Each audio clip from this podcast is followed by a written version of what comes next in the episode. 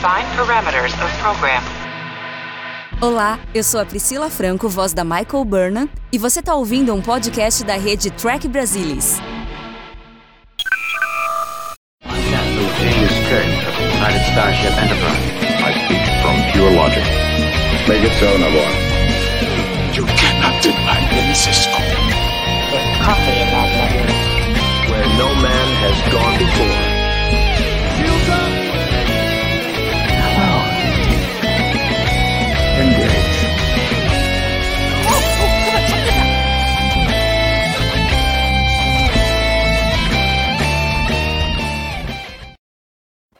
Olá, muito boa noite, sejam muito bem-vindos a mais um Trek Brasilis ao vivo. Dessa vez, vamos discutir o penúltimo episódio do primeiro bloco de Star Trek Prodigy. Ele se chama Moral Star Parte 1. Todo mundo reparou que é com outra ordenação de letras, as mesmas letras de Tars Lamora, né, o lugar de onde eles fugiram, e obviamente onde eles retornam. Vamos discutir esse episódio que termina num cliffhanger para o que eles estão considerando como o episódio final de meio de temporada. Lembrando que Prodigy foi contratado originalmente com temporadas de 10 episódios. Eles depois reformularam essa política, falaram: não, não, não. Cada temporada tem 20 episódios, vamos exibir 10, 5 primeiro, depois outros 5 e depois outros 10 é, ao longo de 2022. Então serão 20, 20 episódios na primeira temporada e mais 20 episódios na segunda temporada. É o que já temos contratado. E para completar essa confusão também, existe uma certa polêmica de numeração. O Trek Brasilis adota o, o piloto que é duplo como um episódio, seguindo as numerações típicas dos streamings, e o pessoal da produção adota o piloto como dois episódios. Então, esse pode ser o episódio 9 ou o episódio 8, dependendo da contagem. O Trek Brasilis adota 8, mas não se perca por aí. Para bater esse papo aqui comigo sobre este episódio, hoje estão a bordo a Lúcia Rax. Bem-vinda, Lúcia. Boa noite. Boa noite a todos, boa noite, Salvador, boa noite, Gustavo. Prazer estar aqui de novo para comentar esse episódio que foi sensacional. E o Gustavo Gobi, que a Lúcia já mandou um boa noite, manda o meu boa noite também. Bem-vindo, Gustavo, boa noite. Boa noite, pessoal. Valeu, Salvador. Valeu, Lúcio. Um prazerzão estar aqui para falar desse baita episódio de Star Trek Prodigy. Pois é, e eu queria começar já perguntando para vocês assim, impressões iniciais. A minha, a minha sensação foi o seguinte: se podia haver uma 24 minutos perfeitos de narrativa nessa história de Prodigy, eles foram feitos nesse episódio. A gente ri quando eles querem que a gente ria, a gente chora quando eles querem que a gente chora, a gente se emociona quando eles querem que a gente se emociona, a gente perde a esperança quando eles querem que a gente perca a esperança e a gente recupera a esperança quando eles querem. Para mim, um episódio absolutamente perfeito do ponto de vista estrutural e narrativo. Queria ouvir a opinião de vocês, começando pela Lúcia. Fala aí, Lúcia. É, assim, impressão geral. É, você já falou que achou o episódio muito bom, tal. Teve alguma coisa que te surpreendeu? Teve alguma coisa que é, te chamou mais atenção? Como é que você viu assim visão panorâmica do episódio? Eu gostei muito do episódio. Eu achei que eles uh, completaram muito tudo que vinha acontecendo uh, nos outros episódios. Então foi uma sequência muito boa de coisas que aconteceram nos, nos outros oito episódios, no nosso caso, nove, no caso do, dos, dos produtores, e, e, completaram bastante tudo que vinha acontecendo. Então, foi uma, uma sequência lógica de tudo. Então, eu achei que foi um episódio muito bom, eu gostei demais uh, desse episódio. Gus, uma coisa que me chamou a atenção foi o seguinte: é um episódio focado nos, talvez nos dois personagens centrais da tripulação de Prodigy, mas o que me chamou mais atenção é o seguinte: tudo o que aconteceu na temporada até aqui, com todos os personagens, conduz eles para esse momento. Queria perguntar para você como é que você recebeu esse episódio. Você acha que ele tem algum personagem que é mais protagonista que os demais? E, enfim, visão panorâmica. Cara, esse episódio, a série ela já vem numa crescente muito grande, essa que é a verdade. Acho que desde, desde ali do episódio do Kobayashi Maru, ele já vem trazendo muitas lições e para cada um dos personagens, cada episódio vai trazendo algum ensinamento para eles. eu acho que nesse episódio, quando até nós subestimamos um pouco os personagens, essa é a verdade. A gente pensa que nada deu certo e que o Diviner ele venceu, ele pegou a nave, ele partiu, né? Ele, ele conquistou o que ele queria e ele trapaceou a tripulação, mas a gente viu que a tripulação tinha uma carta na manga para além do Diviner. Então, assim, eu acho que o, o, quem, quem, quem se destaca nesse episódio é justamente o coletivo, é o espírito da união, né, esse ensinamento da federação que finalmente os nossos nossa tripulação aí coloca em prática. Então é o coletivo quem, quem evolui aí, quem vence. Pois é, Lúcia, e a gente viu aí nesse, nesse episódio muitas referências, inclusive remontando ao piloto. Primeiro, eles têm que voltar para Tars Lamora, e, e, a, e a situação no episódio é colocada muito como um dilema binário. Ou eles pegam o, o motor lá da protoestrela, o, o é, protodobra, né, que eles chamam, ou eles pegam a protodobra e dão um salto até a federação e torcem para a federação resolver o problema, o que não daria tempo, eles sabiam disso, não daria tempo para a federação uhum. ir até Tars Lamora para resolver, ou eles mesmos vão, se entregam para o adivinho e, e, resolvem o problema dessa maneira, sacrificando eles mesmos para salvar o resto dos, dos cativos lá da, da, da, colônia penal lá no asteroide. O é, que, que você achou dessa apresentação do plot, né? Quer dizer, essa, essa coisa, essa escolha bem binária. E aí pergunto para você do que para mim ressoou muito bem, já pegando carona nessa coisa que o Gustavo falou da, é, de, de é, reminiscências de episódios anteriores, é, sobretudo a partir do Kobayashi, é, que começa a desenvolver a, a, capacidade de comando do DAO. Eu queria perguntar para você, Lúcia, como é que você sentiu a postura do DAO nessa, nessa escolha. Tem uma escolha binária para fazer, ele claramente não quer fazer, ele está ele tá dividido, mas ele tem uma atitude diferente do que a gente costumava ver nos primeiros episódios, não?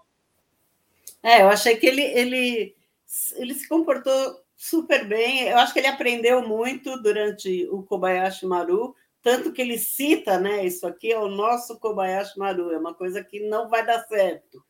E, e eu achei que no começo ele não queria mesmo, ele sai, vai para o quarto dele, a Gwen vai atrás, mas uh, depois ele acho que ele cai em si e fala: nós temos que ir, não tem jeito, e vamos planejar. Então é outro estilo, né? Não é eu vou resolver tudo, vamos planejar e daí fazem um grupo e planejam tudo. Uh, que eles querem que aconteça, né? Então, eu acho que mudou totalmente a, a atitude dele. Agora ele é um capitão.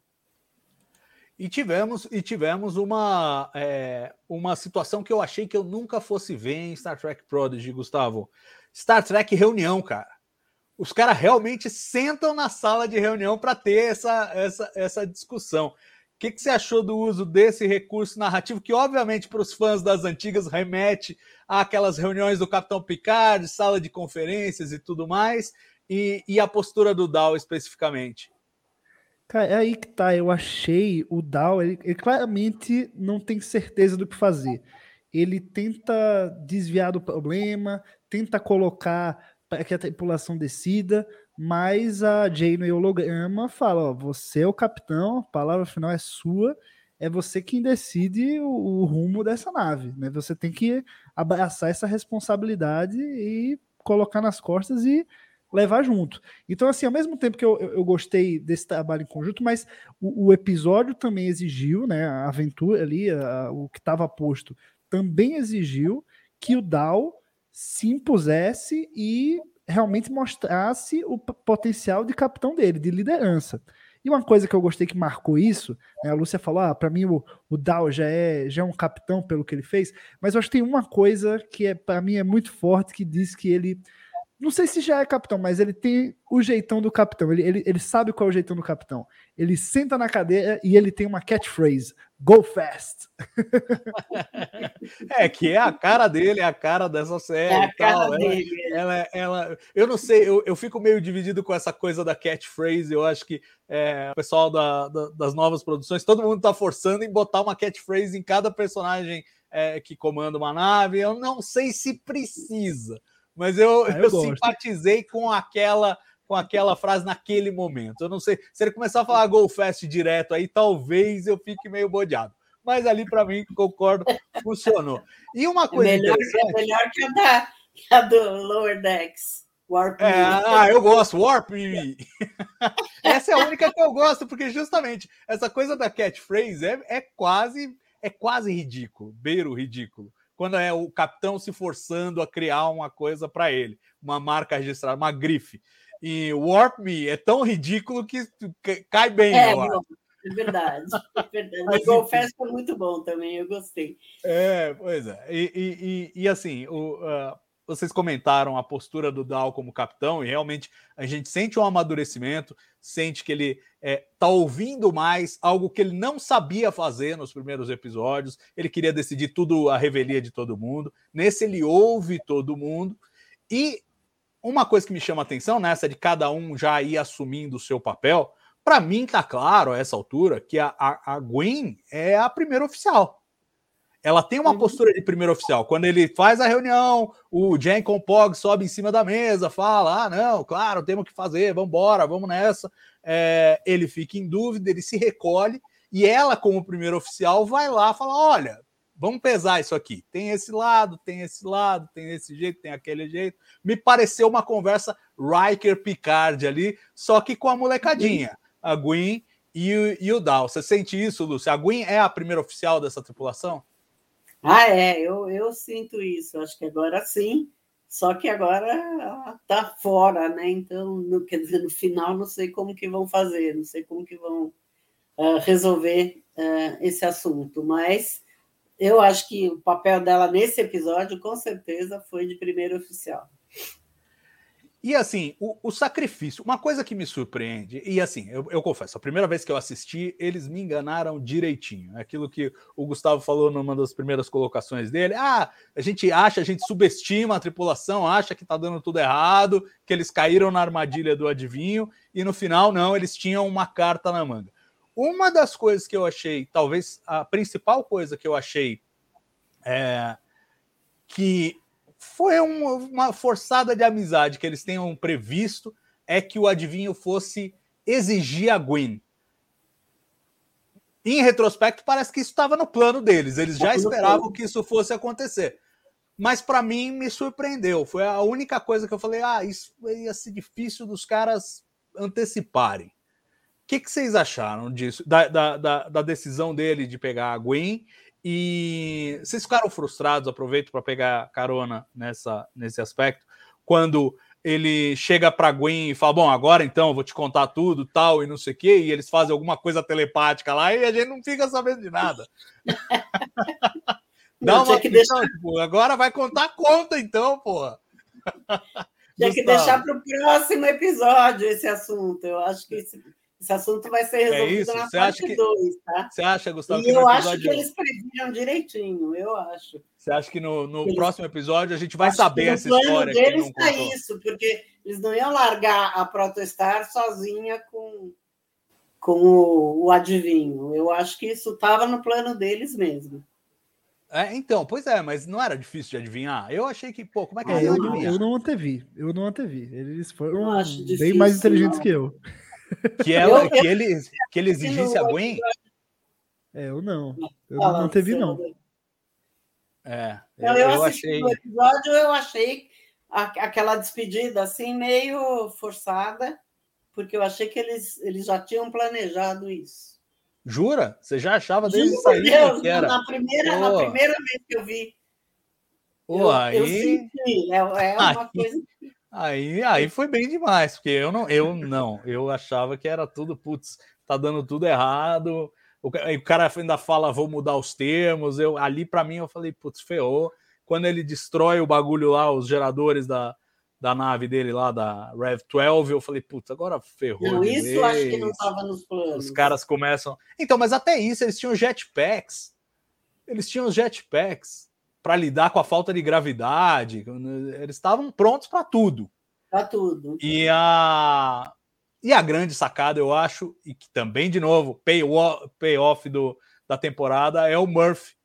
o Murphy usado para guardar, né? Depois, depois de saber, assistindo, a hora que a, a Rack Talk vai levar ele, fala, não, tá na hora de se vestir, é, tá, não sei o quê. Ela leva ele, é, ela leva ele da ponte, é, fala, putz, aí, ó, aí.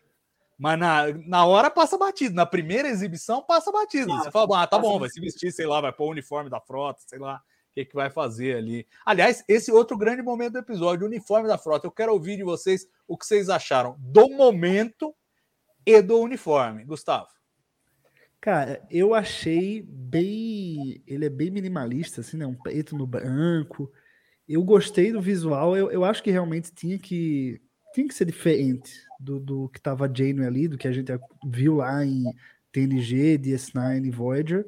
Tinha que ser diferente, porque é uma série nova, os uniformes são uma são uma característica visual muito forte das séries, e você precisa ter um uniforme diferente para poder se diferenciar, né? Então, assim, você vai bater, alguém vai fazer um cosplay, você vai bater o olho naquele uniforme ali daquele jeito, preto, branco e tal você vai saber que, que ali é relacionado a Prodigy, assim como se você for para Lower Decks, ele é, tem diferenças claras em relação aos da mesma época ali, e em Picar, que é tipo quatro anos depois de, de Lower Decks, já é diferente. Faz parte, faz parte. A gente sabe que tem que vender boneco, tem que vender cosplay, né? É, e, e também tem que criar uma marca. Eu acho que cada série tem que ter seu, seu, suas marcas visuais.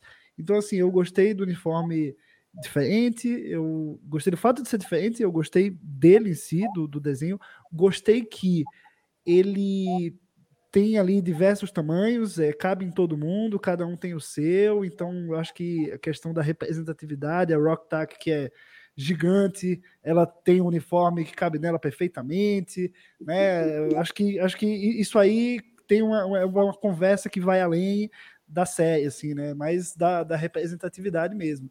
Tem esse aspecto que eu gostei. É, em relação ao que vocês estavam falando é, do Diviner e se a gente vai ter essa conclusão ou não no próximo, no próximo episódio, né? O episódio é, da última semana deixou esse gostinho de quero mais muito forte e natural, né? É um parte 1. É, o, um dos produtores da série ele falou no Twitter que o próximo episódio vai mudar a série para um, um, uma ideia, né, um jeito novo da série para os próximos 30 episódios, né, os, porque eles têm 40 aí na, na encomendados. Então, assim, eu acho muito que esse enredo do Diviner, do Dreadnought, eu acho que ele pode terminar aí. Talvez seja um momento de virada em que a tripulação, ao fim do episódio do próximo, vai a federação e vai pedir ajuda da federação, e a partir daí todo um leque de opções se abre para eles, né? Então, assim, eu acho que os eventos do, do próximo episódio, eu acho que é super justificado esse episódio ter um final com cliffhanger mesmo, a gente ficar nessa expectativa e, e tá aqui teorizando também, tá aqui pensando no que é que pode acontecer, mas o, o grande é, o grande episódio que vai mudar tudo na série vai ser o próximo. Isso a gente tem certeza absoluta. É, mas o, o, voltando só rapidinho o momento dos uniformes, eu lembrei agora, eu acho que não só eu comentei o uniforme em si, né, o design, enfim, mas eu acho que o momento que, que eles entram é um momento muito certo, assim, né? É um momento que a, a tripulação vai de fato junta enfrentar o seu inimigo com o conhecimento necessário para poder vencer. O, o Dao acha que é o, é o Kobayashi Maru da vida real, mas eles têm um plano, sabe? Se, for, se você pega eles há cinco, seis episódios atrás, eles não iam conseguir se juntar e delegar funções e construir uma ideia para poder seguir um plano. Então, assim, você vê que é, é, o que eles constroem aqui está muito perto do, do, dos ideais da Frota Estelar e eles não iam conseguir se fosse há pouquíssimo tempo atrás. É. Lúcio, você acha que é por aí também? É, essa foi a sua sensação? Eu tive aquela, aquela vibe do tipo: esse foi um momento conquistado pela tripulação. Não foi uma coisa gratuita, não foi uma coisa de oportunidade. Não. Eles realmente passaram por essa jornada e agora merecem usar esse uniforme porque estão cumprindo uma missão que segue os ideais da frota. Não estão andando a esmo, não estão fugindo, não. Eles estão numa missão de resgate. É por aí, Lúcio? É, eu achei que. Eu, achei, eu fiquei muito emocionada quando eles apareceram de uniforme. Eu chorei, eu, mas eu choro por qualquer coisa, então não faz muita diferença. Mas, oi, Alessandra, está me cumprimentando. E uh, só respondendo para a Nívia, eu acho que uh, talvez nas outras, nas outras temporadas, e não no fim dessa temporada, apareça a cor, porque agora eles não têm ainda um, uma, uma função determinada. A cor em Star Trek é sempre pela função, e cada um ali é meio. não tem muita função determinada. Então, talvez depois apareça a cor. Você vê que o da Janeway já é diferente, da, da holográfica, gene holográfica é azul, tem uma listinha vermelha aqui, né? Então já já aparece um pouco de cor, e talvez com o desenrolar da coisa, quando as, as funções estiverem mais determinadas, apareça. O, o Gustavo falou em cosplay, eu achei muito engraçado uh, um comentário que eu ouvi de que o Murphy estava fazendo cosplay do zero. Achei sensacional. Eu dei muita risada com essa história. É, e é verdade. No episódio, de fato, ele faz cosplay do cosplay zero. Do zero. faz cosplay do zero. Agora, e, e, o, e, o, zero, eu não estou me lembrando agora. E o zero veio de onde? O zero estava escondido? O zero foi, foi uh, uh, transportado antes de tudo transportado ah, antes para a nave, ficou lá escondidinho, aí depois ele aparece, né?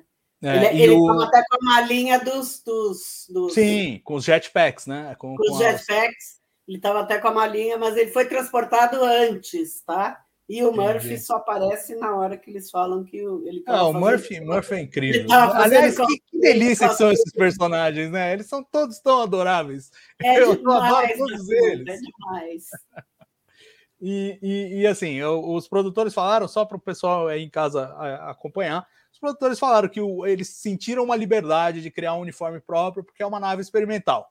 É uma nave experimental, uhum. então ela pode ter um uniforme diferente, assim como as naves é, de segundo contato lá, a exemplo da Cerritos, também tem uma nave, é, tem um uniforme diferente dos. Enfim, precedente para uniformes diferentes, existem 800 na história da franquia. É Eu acho que pode chegar um momento em que isso se esgota. Você não vai botar cinco séries ao mesmo tempo com cinco uniformes diferentes, que vai ser meio bagunçado o negócio. Se forem na mesma época, né? Se forem. É... Mas assim, uma ou outra, isso só enriquece. Depois você pode ver esses uniformes em outras naves experimentais. Eu acho que isso expande, expande o universo. Mas como com tudo, tem que ser feito com cautela. Nesse caso, eu acho que foi bem feito.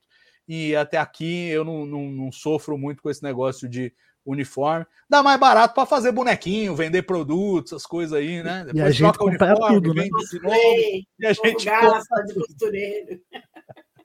Agora, antes de entrar no aspecto das especulações, mas já caminhando nessa direção, uma das coisas que nós vimos mais intrigantes nesse episódio, é, e ao mesmo tempo de um charme incrível, é a Janeway corrompida.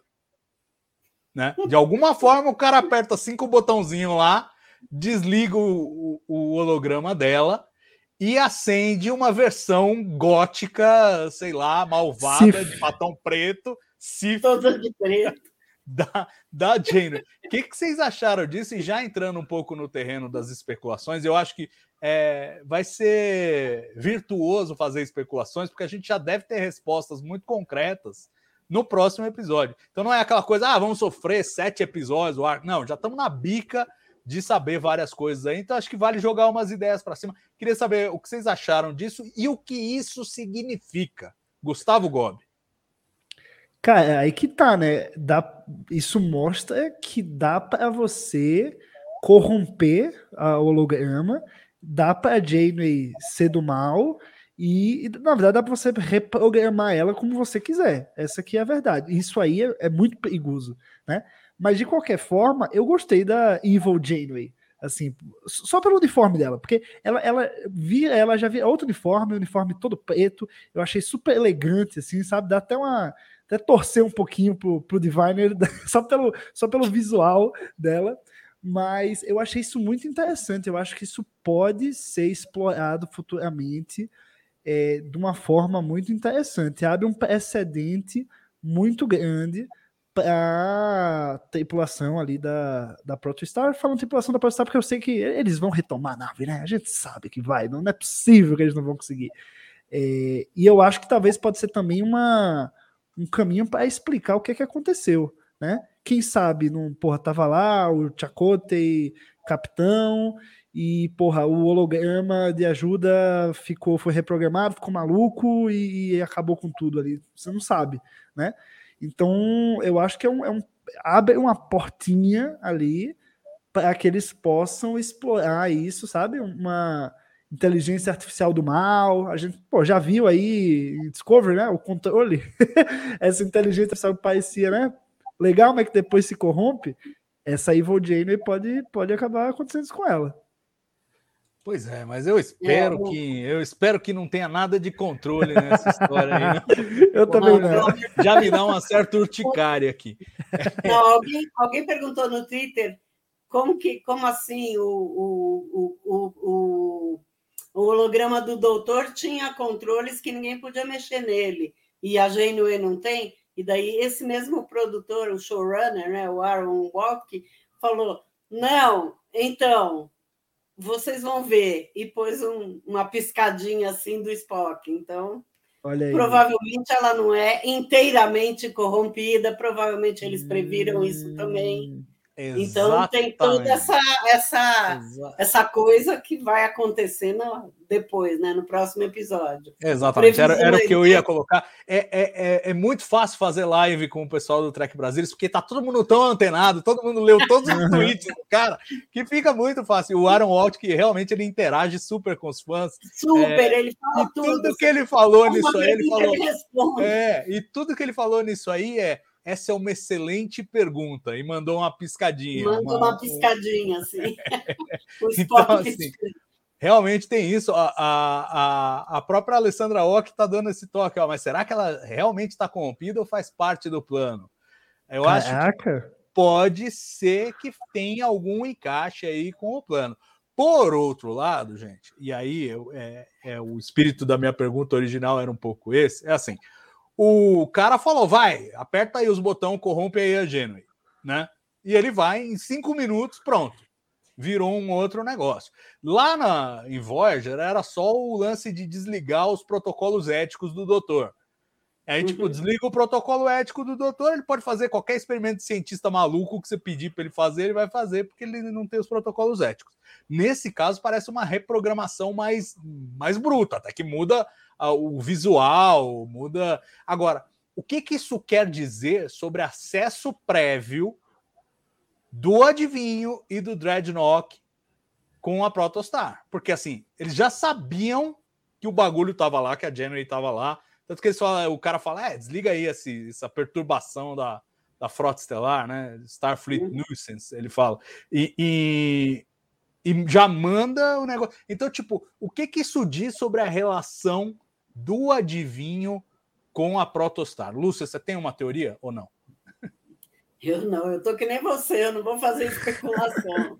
eu não sei, mas que ele já foi capitão, ele senta naquela, naquela cadeira como se nada houvesse, como se ele fosse dono da coisa, comanda o outro para apertar botão, para virar Jane corrompida. Então, eu acho que ele já foi capitão tá certo? É, ele dá uma afagada na cadeira de capitão antes de sentar, né? É, põe a mão é. ali no encosto e tal. Tipo, é você minha. vê uma intimidade, você vê uma é intimidade. Verdade, é verdade. Ele já foi capitão dessa nave. Ele conhece tudo da nave, então. É, realmente... exatamente, exatamente. Gus, você tem alguma teoria aí? Você já juntou umas peças do quebra-cabeça? Como é que é? Cara, pelo, pelo jeito que ele fala da frota estelar, eu acho que ele se envolveu de uma forma muito profunda e negativa com a frota. Talvez uma missão ali da Protostar, eles foram talvez liberar os escravos lá em Tars Lamora, e aí, bom, ele conseguiu vencer a frota e, e ficar com a nave, entendeu? Alguma coisa desse tipo.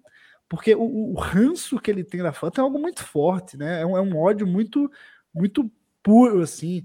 Então, a, porra, a Frota Estelar fez alguma coisa para ele muito grave para que ele tivesse tanto ódio assim, cara. Eu acho que, que o caminho é esse. Eu acho que aquela aquela projeção que a gente viu do Chakotay, né? Eu acho que ali aquele aquele grito do Chakotay, que quando ele aparece lá, acho que é no, no Kobayashi Maru, se não me engano.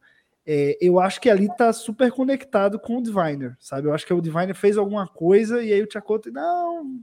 E aí ficou ali, ele tipo apagou e, e agora e a, a partir dali a Protostar virou dele. Eu tenho uma backstory aí muito grande e que a Janeway tem uma ligação super forte que a gente não sabe ainda, mas eu acho que o próximo episódio já vai trazer um desfecho, pelo menos de um dos arcos dessa história.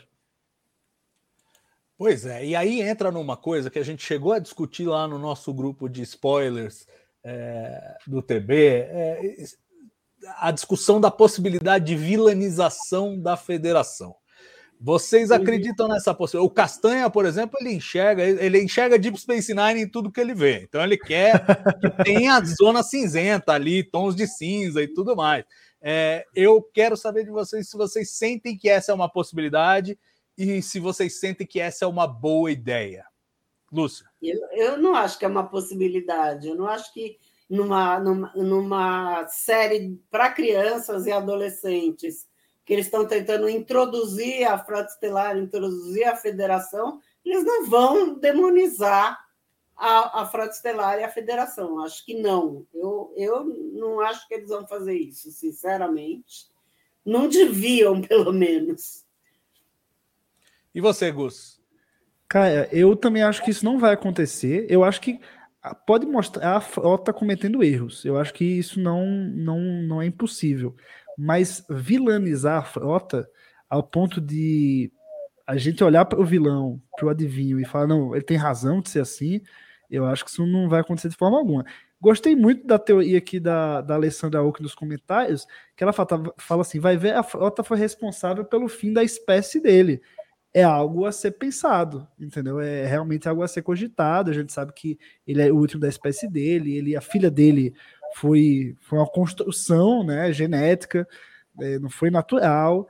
Então, eu acho essa. Não acho que isso é por nada, não. Eu acho que realmente tem uma conexão entre essas duas coisas, como a Alessandra trouxe aí.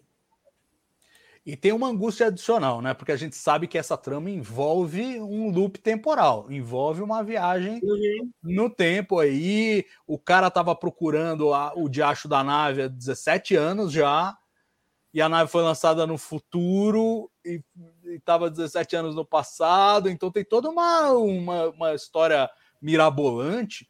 Eu fico me perguntando, já estava me perguntando desde o do, do momento em que a gente viu o Chacota e viu que tinha esse lance de viagem no tempo, se de algum modo, é, não por vilania, não por intenção, mas por acidente, é, a, a espécie dele tenha desaparecido por conta de, dessa incursão temporal. Uma, uma viagem no tempo que vai e, e, bagunça com a, com a história do planeta dele, a origem dele, sei lá o que, só sobrou ele. Ele é o único cara que sabe que isso aconteceu e agora ele quer a Protostar para voltar e consertar. Faz sentido uhum. isso para vocês? Faz sentido, eu acho que faz sentido. Faz, faz, faz. A história de viagem no tempo é um pouco confusa, né? Eu, só, eu, não acho que é muito longe, não, também. Não acho que é para 200 anos, sabe? Acho que é coisa próxima ali, final do, do, do século 24, não vai muito além disso, não.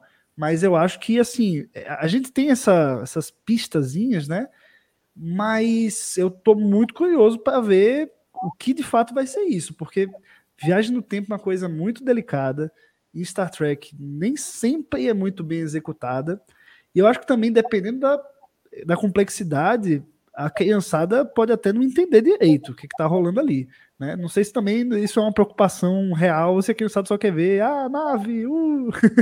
Mas é, eu acho que tem, é, é, eu estou curioso justamente porque é algo que precisa de muito cuidado. Estou preocupado com a viagem no tempo na segunda temporada de Picard, Imagine numa série infantil, né? Então é, tem que ser uma coisa muito bem construída. Mas pelo que a produção da série vem mostrando nos últimos episódios, eles estão numa crescente muito grande e introduzindo vários conceitos de Star Trek muito bem, de uma forma muito didática e muito acessível, né? Não só o, o elenco ali, a tripulação entende como quem nunca viu Star Trek consegue entender junto, né? Ver pelos olhos dos personagens.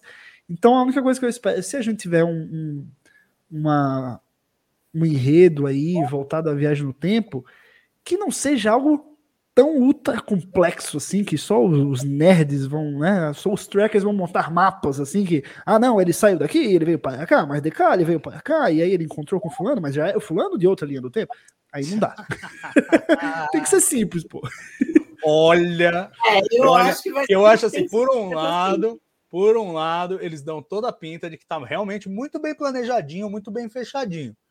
Por outro lado, eu não apostaria nessa. Não, vai ser uma coisa super simples e tal, porque os caras são. E, e é engraçado como é, a- o pessoal tá acompanhando, mesmo a molecada tá acompanhando a narrativa assim, é, muito de perto, né? Eu costumo ouvir o, o podcast do Track Movie e é muito interessante porque o, o Tony Pascal, que é o editor lá do Track Movie, ele tem dois sobrinhos. Dois, dois, uma menina e um menino, os moleques, ele basicamente assiste os episódios com os moleques e entrevista os moleques para ver o que, que eles estão sentindo, como é que eles estão reagindo, afinal de contas, são o público-alvo da série. Até aqui, mesmo essas tramas mais rocambolescas estão voando com eles. Eu acho que às vezes a gente subestima a audiência. Vai ver que a molecada tá mais ligada nessas coisas muito loucas do que a gente mesmo.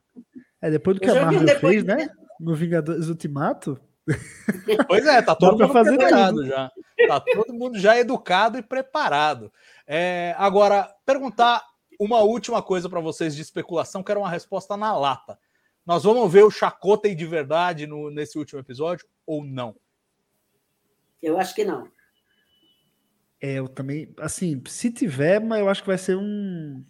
Pode ser um flashback, assim, mas eu, eu não apostaria, não. Eu não apostaria, não. Eu acho que esse episódio vai ser para dar um desfecho para esse enredo de perseguição do adivinho em relação à tripulação, sabe? Eu acho que essa, essa questão do Chakotay, ela talvez alguma coisa ou outra a gente tenha a resposta agora, mas a resposta definitiva tá mais para frente. A gente só vai saber ou no fim do ano ou 2023.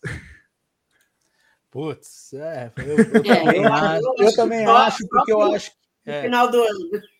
Eu também acho, porque não encaixa. É, são- a gente sabe que vai ter É. 20 e poucos minutos para eles fecharem a história, e, ah, mas, é, mas eu queria. É, Todo hoje, mundo eu, quer. hoje eu ouvi um, um comentário de uma pessoa que está vendo com o filho de quatro anos, e ele falou que esse episódio juntou tudo para o menino e o menino começou a brincar com a Enterprise dele de nave. Ah, Quer que dizer, legal, é inacreditável. Eu fiquei Que legal. impressionada, muito legal. É, e eu acho que eles têm personagens para identificar com várias faixas etárias, assim, vários degrauzinhos, né? Você pode Uhum. pegar os adolescentes com, com, com a Gwen e o, e o Dal, mas você também pode pegar é, mais novo um pouco com a Rocktack, e, e para esses de quatro anos tem o Murphy, que eu É. acho maravilhoso, e tá ali mais ou menos na mesma, na mesma toada. É, o Murphy é muito fofo. Agora, bom, vamos, vamos fazer os momentos do episódio, então. Vamos começar pelo. hum, deixa eu escolher aqui. Vamos começar pelo carimbo do Gene, que eu acho que tá bem fácil.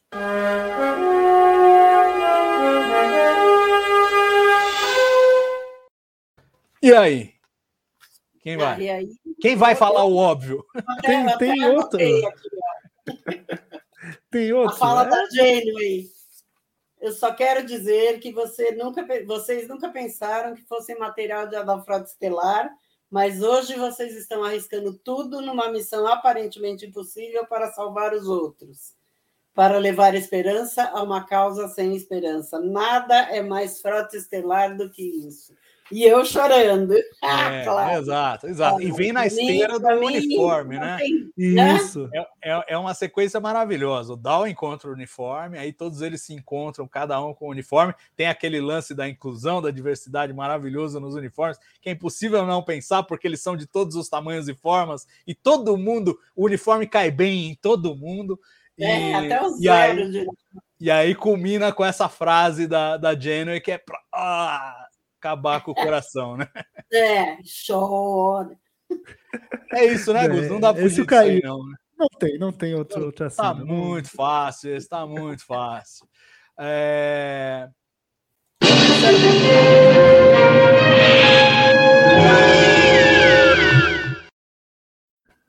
Cérebro de Spock. Esse tá mais difícil, até porque é um episódio mais sóbrio, né? É, mesmo para Prodigy, sempre tem uma piadinha, uma. Esse é bem sóbrio, né? Os caras estão bem. Vocês têm alguma ideia? Eu, É, eu acho que. Talvez. Eu não, eu não diria que é cérebro de Spock, mas o que mais chega perto seria a solução deles lá com o Murph, né? Essa, essa carta na manga com o Murph. É, é o que mais chega perto, mas eu não acho que em nenhum momento quebra nenhuma lei da física, nenhuma, sabe? Não, mas assim, é o mais. É como é uma carta na manga mesmo, e você acha que tudo acabou, eles opa, não, o tempo todo nós temos aqui a solução. Então, é, eu, se fosse para escolher, seria esse, mas assim, escolhendo, mas sem querer escolher. E eu, é, eu ó, vou- depois eu vou falar isso que eu pensei agora, que me ocorreu agora, mas depois eu falo. É, porque é um, é um assunto mais para o final, não é para o cérebro do Spock. Para mim, o momento do cérebro do Spock, se eu tivesse que escolher um, e eu acho que ele é. Chega a ser até um, um certo exagero classificá-lo como cérebro do Spock, mas na falta de outro, vai esse. Para mim, é o momento do Jenkon Pog subindo em cima da mesa e, e fazendo um discurso que primeiro sugere que ele não quer fazer a missão para depois dizer que ele quer. Me parece uma coisa meio clichê assim de roteiro, de reversão de expectativa. Ele começa falando: não, isso é um absurdo, não sei o quê. Ah, uhul, eu adoro o absurdo. É, não, não soou 100% verdadeiro para mim, mesmo pensando que ele é um telarita, que ele gosta de discutir, que ele é antagônico. É, eu, eu classificaria aquele momento. Lúcio, você tem meio algum? bobão, né? É, Não tenho nenhum. Não tenho Nenhum. mesmo. Eu sempre acho alguma coisinha, mas dessa vez não achei. É, não, Talvez de fato, é ali- Ô, que Salvador, ali no começo, o fato de daquela parte do, do Dreadnought ter ficado na nave e aí ele deixa cair, pega, deixa cair e bru, aparece lá a mensagem, sabe?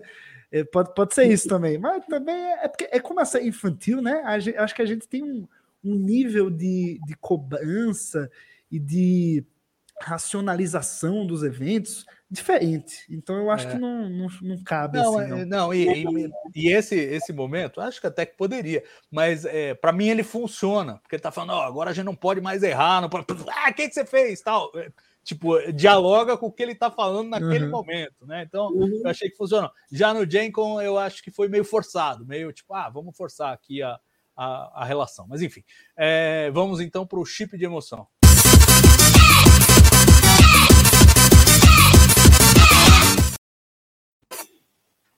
Chip de emoção. O mesmo. Que o É, tem que mesmo. ser o mesmo o do, mesmo do Caído do Jimmy.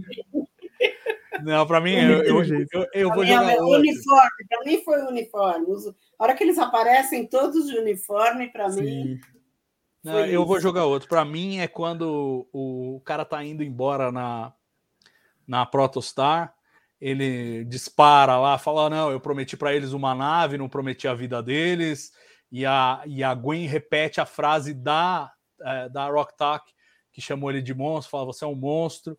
E, e aquela sensação de desesperança que os caras começam a flutuar, você fala, fudeu, um salva o outro e tal. E ali, ali me deu uma angústia eu achei extremamente bem feito. Aliás, isso vale para o episódio todo, mas ali você tem um auge emocional. Você fala, meu, que merda! E agora, cara? Isso aqui é para criança. O que, que vai acontecer agora?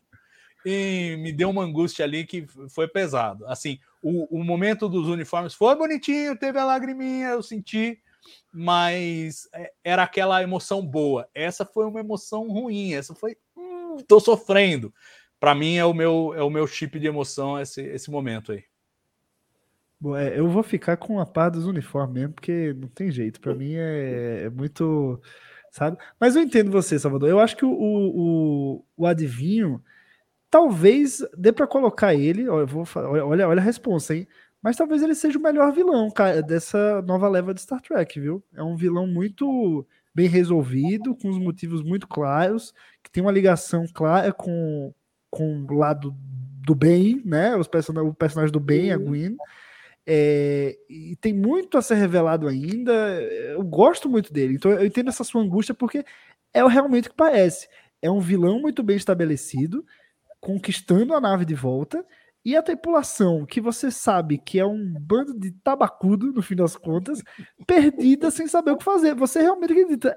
É, eles são criança mesmo, eles não conseguem eles passar a perna neles e vai ser isso, entendeu? Então eu acho que vale não só, assim, os personagens, claro, eles estão mais preparados, mas você sabe que eles ainda não estão lá, né? Eles não são parte da frota de fato, eles não são cadetes oficiais, enfim. Então você sabe que eles têm ali uma deficiência e você sabe que o vilão também é muito bom. Então essa essa discrepância eu acho que já essa angústia aí em você é, e, e, eu te entendo, mas pô, a cena dos uniformes ali uh, toca muito, cara, muito forte. pois é, uma, uma coisa que eu ia perguntar para vocês, e agora já entramos no terreno das especulações, olhando para o último episódio da temporada. Assim, uma coisa que eu estou esperando desde o primeiro episódio, e eu tenho convicção de que vai acontecer neste último, é que finalmente vão salvar o coitado do gatinho que deu tanta dó lá no começo. Ele já apareceu no episódio, tá na cara que vai ser salvo. E aí vou remeter aquilo que eu pensei na hora que a gente tava fazendo o cérebro de Spock. Eu falei, não, depois eu falo. É, me ocorre que para tirar todo mundo lá de Tars Lamora, é, a Rev 12 foi ferrada. Não sei se eles conseguem sair com ela e na Protostar não cabe. Não tem que ter uma federação aí, alguém para ajudar a levar os carinha que estavam lá e tal. Está falando tipo o Riker chegando. É, tipo o Riker, mas não o Riker de novo. Porque o Riker, o Riker de, novo, é brincadeira, velho. É brincadeira. Pela terceira vez, né? Não, eu acho que eles vão consertar a nave do adivinho e vão pôr todo mundo lá, com certeza naqueles, naqueles perdidos lá nos, nos, da mina. Deve ter alguém que sabe pilotar e tal, e eles pegam a Protostar e largam ou para onde eles quiserem ir, e o gatinho vai ser parte da tripulação. Oh, essa é uma previsão Aí, forte, é hein, Lúcia? A, a especulação é essa. Essa foi uma previsão forte. Vamos ver se vai rolar. Fala aí, Gus. Cara, eu acho que eu acho que eu sinto que tá na hora da Frota Estelar aparecer, sabe?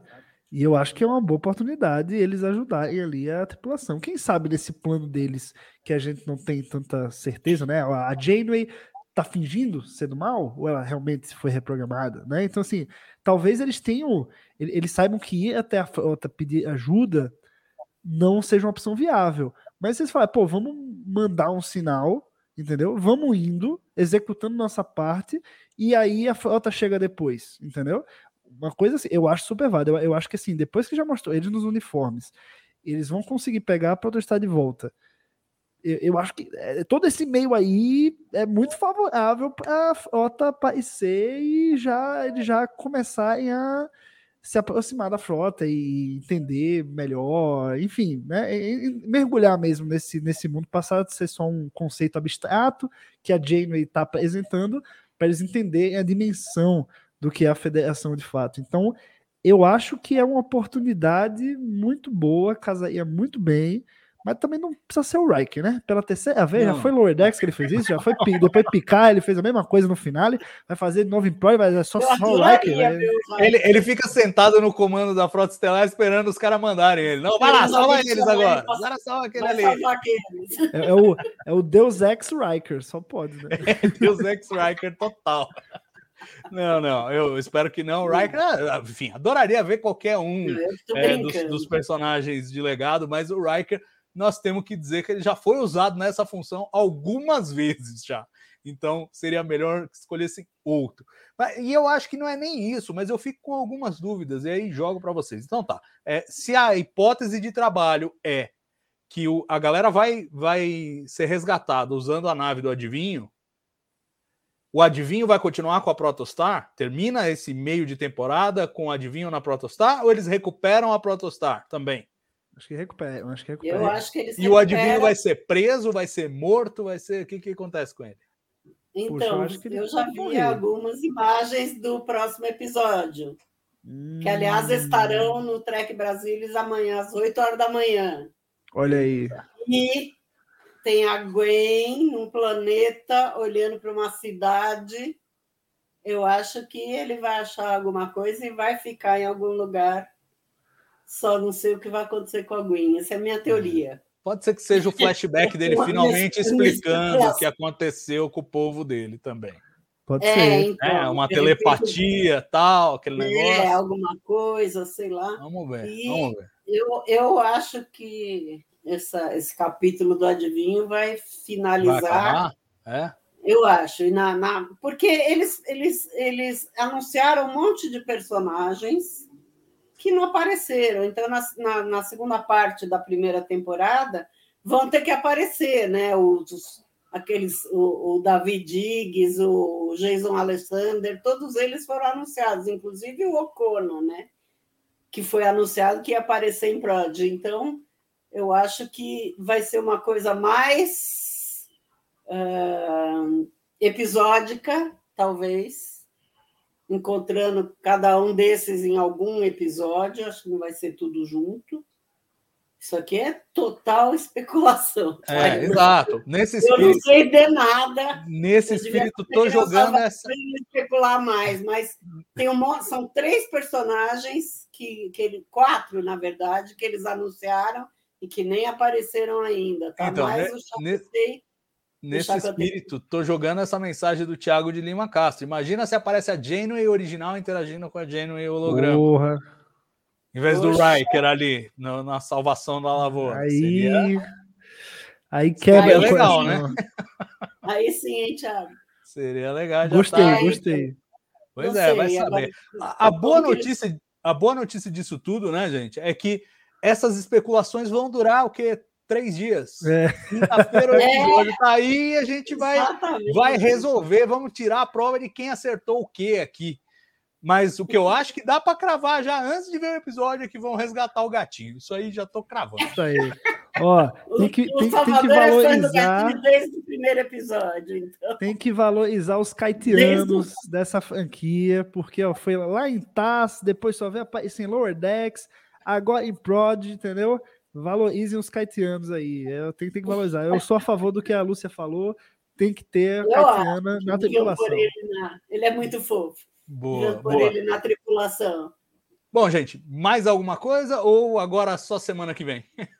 Semana que Não, vem. propaganda. Assist... Amanhã, 8 horas da manhã, no TB, tem as fotos, tem um trailer e tem uma entrevista muito boa com a pessoa que faz o- a voz do Murphy. Ele é muito engraçado, gente. Assistam, vai estar lá no TB amanhã, às 8 horas da manhã. E tem outro É. jabá, né, Salvador? Faz aí, faz aí, Salvador. Vamos Fazer jabá? Então vamos É, fazer jabá, vai, vamos lá, vai, já que estamos aqui mesmo, né? Ó, só para avisar a galera aí em casa que está chegando agora neste mês de fevereiro, que começa amanhã, é o mês de Jornada nas Estrelas 6, A Terra Desconhecida, o último filme da série clássica com a Enterprise comandada pelo Capitão Kirk, é o objeto de estudo da coleção Trek Brasilis deste mês de fevereiro. Então, se você acompanha a coleção Trek Brasilis, se não acompanha, não sei o que você está esperando, passa lá em trekbrasilis.org barra colecal, né? Coleção sem cedilha e sem tio, e dá uma olhada em tudo que a gente já produziu. Esse já vai ser o volume número 26. Eu mandei para a gráfica hoje e tá muito bacana, gente. Tudo sobre os bastidores da produção de Jornada nas Estrelas 6. Você pode adquirir de forma avulsa, você pode adquirir é, assinando a coleção e, nos dois casos, uma ótima notícia para você. Se você assinar ou adquirir avulso esse volume, você vai ganhar também outros dois volumes da coleção do segundo ano. É, nós já estamos entrando aí no terceiro ano de produção da coleção, então você vai ganhar mais dois volumes grátis, né? E, então passa lá no, no site depois, dá uma olhada. Não é por nada não, mas ficou muito legal essa. Eu sou meio parcial porque é o meu filme favorito de todos os filmes da série clássica, é o meu favorito Jornada 6, mas ficou muito bom, muito bom mesmo. Tá bom? Fiz bem a propaganda, Gus? Muito bem. Jabá, Jabá tá, tá alta qualidade, alta qualidade. Então tá bom. Queria agradecer o Gustavo, a Lúcia. Obrigado, gente. Semana que vem estamos aqui de volta com mais Trek Brasilis ao vivo. Um grande abraço e até a próxima. Tchau.